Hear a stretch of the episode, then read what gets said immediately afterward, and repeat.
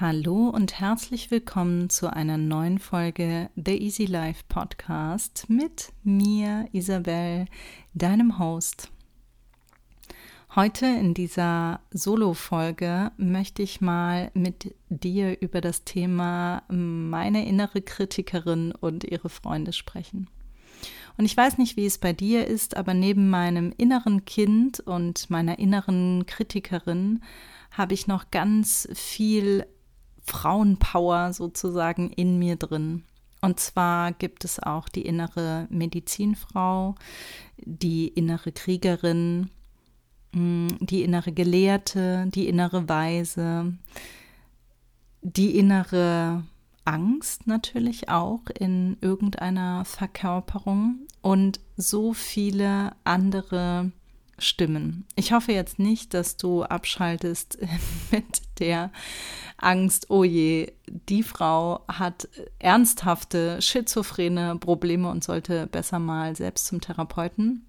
So meine ich das nicht. Aber wir sprechen so oft über das innere Kind zum Beispiel. Das ist ja mittlerweile Mainstream geworden und leider auch sehr, ja, manchmal auch sehr leicht benutzt ich würde sagen, naiv benutzt oder von verschiedensten hm, Personen da draußen leichtsinnig auch benutzt. Die innere Kindarbeit in der Psychologie ist schon sehr ernsthaft und ich glaube, so ist es auch mit all unseren anderen inneren Anteilen und es sind eben Anteile in uns, ob wir die jetzt inneres Kind nennen, kindlicher Anteil oder eben auch traumatisierter Anteil. Am Ende des Tages sind es alles die gleichen Anteile, die in uns spielen. Und wenn du anfängst, diesen Trupp an Personen in dir, also ich nenne sie jetzt eben Personen, weil es für mich leichter ist, mir das so vorzustellen. Es mag aber sein, dass es für dich eben einfacher ist, dass du dir das als Energien vorstellst oder als Farben zum Beispiel oder in, auf Basis deiner Emotionen, dass du eben nicht inneres Kind sagst, sondern vielleicht Angst, je nachdem, was du erlebt hast. Und diese Angst mag vielleicht hm, rot in dir sein oder eine andere Farbe, die eben dir das Signal gibt, oh, Vorsicht. Aber was diese inneren Anteile eigentlich bedeuten, sie sind Richtungsweiser für Themen, an denen wir arbeiten dürfen, an denen wir wachsen dürfen, die in unser Leben gekommen sind, ganz natürlich aufgrund unserer Entwicklung seit Geburt an bis heute. Innere Kindarbeit hat nämlich nichts damit zu tun, ob du eine völlig traumatisierte Kindheit hattest oder traumabildende Kindheit zum Beispiel oder eine vermeintlich von außen gesehene glückliche Kindheit, um mal bei dem Kind zu bleiben. Denn jeder von uns hat Erfahrungen gemacht in seinem Leben, die dazu geführt haben, dass wir gewisse Glaubenssätze verinnerlicht haben.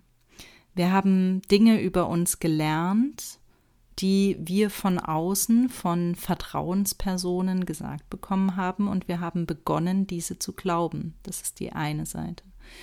Das andere sind Verteidigungsmechanismen, sage ich jetzt mal, oder Überlebensstrategien, um es ganz extrem zu benennen, die wir uns angeeignet haben, um in gewissen Situationen eben zu, in Anführungszeichen, überleben. Denn aus Sicht eines Kindes geht es ums Überleben so oft, auch wenn wir das lächerlich finden manchmal als Erwachsene, wenn ein Kind in unseren Augen übertrieben reagiert. Aber Kinder sind sehr abhängig von den Erwachsenen um sie herum.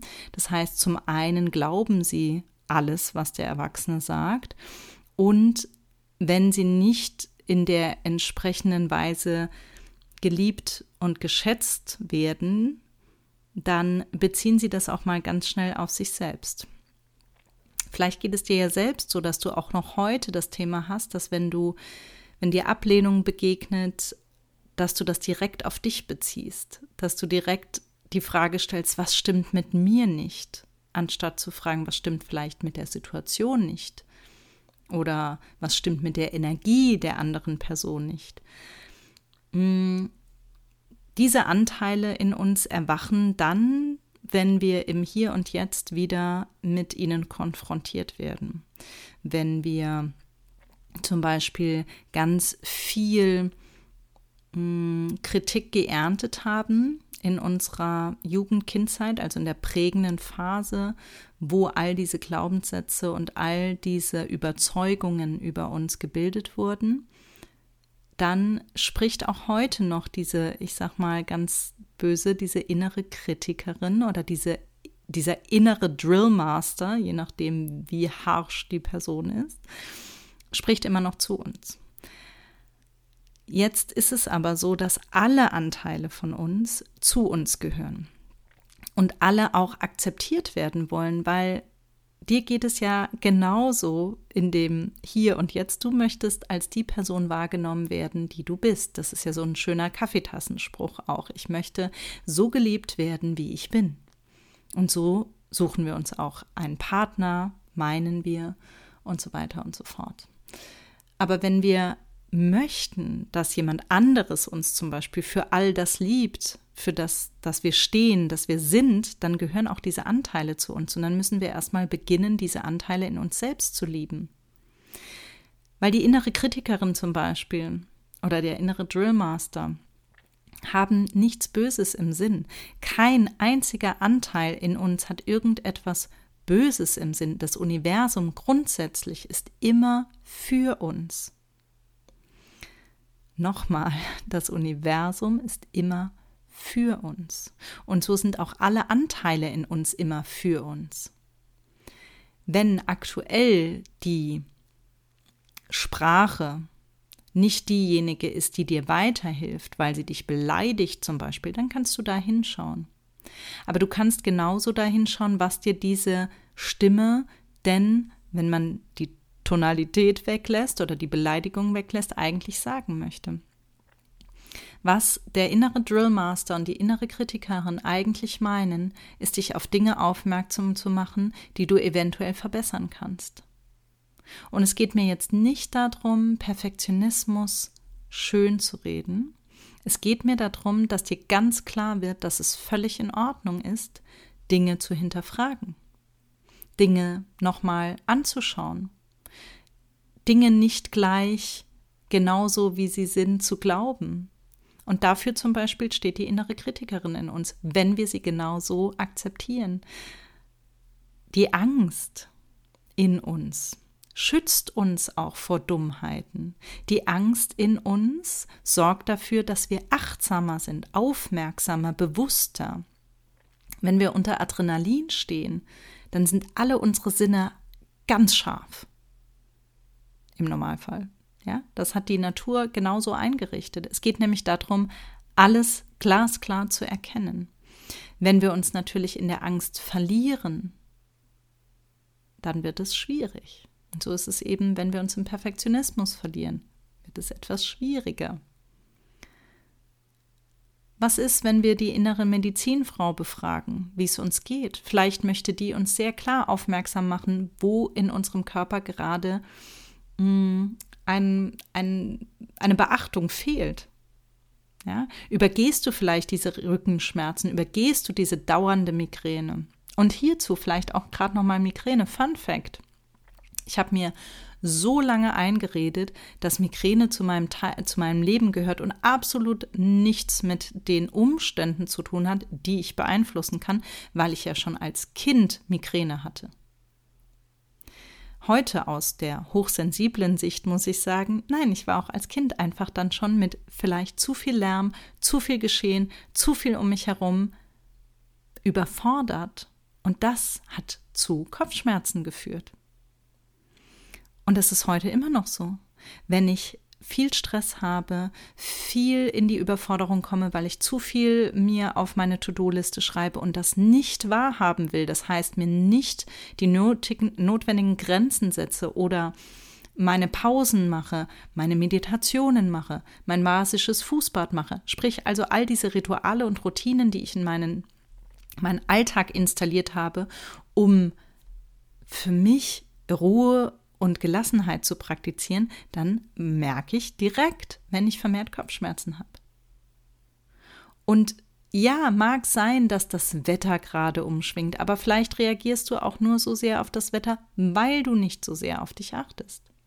Wenn wir nicht darauf achten, wie gut wir uns ernähren, wie gut wir uns um unseren Körper kümmern, wie sehr wir bei uns sind, dann kann unser Immunsystem vielleicht nicht so optimal funktionieren. Und dann ist es nicht unbedingt das Wetter, das jetzt schlechter geworden ist, sondern das Wetter trägt nur zusätzlich dazu bei, dass unser Immunsystem angegriffen wird. Aber wir haben vielleicht vorher schon einen, einen Fehler in Anführungszeichen gemacht. Was ich dir einfach mit dieser Folge heute mitgeben will, es gibt so viele wunderschöne Anteile in dir, die gehört werden möchten und die vielleicht vernachlässigt wurden bisher von dir, die vielleicht sogar weggesperrt wurden oder begraben wurden, lebendig, oder die vergessen wurden irgendwo. Vielleicht sind es Anteile, die auch sehr schmerzhaft sind anzuschauen und du musst auch nicht alles alleine machen, du musst auch nicht alles auf einmal machen. Aber ich möchte dir mit dieser Folge den Impuls geben, beim nächsten Mal, wenn sich irgendeine dieser inneren Stimmen bei dir meldet, zu fragen, wie schön, dass du dich meldest, wie kann ich dir helfen? Was möchtest du mir wirklich mitteilen? Und wenn du das praktizierst, immer und immer wieder, wirst du merken, wie deine Anteile liebevoller dir gegenüber werden, weil du ihnen auch mit Liebe und Respekt begegnest. Und das ist ein super schönes Gefühl, weil du dann diese Anteile in dir für dich nutzen kannst. Du kannst auch meiner Meinung nach keine Glaubenssätze, keine Überzeugung, keine was auch immer Muster in dir auflösen, wenn du diese Anteile in dir nicht akzeptierst und für das, was sie sind, anerkennst. Ich wünsche dir nun ganz viel Freude bei deinem Klassentreffen, wie auch immer, mit all diesen wunderschönen Anteilen in dir.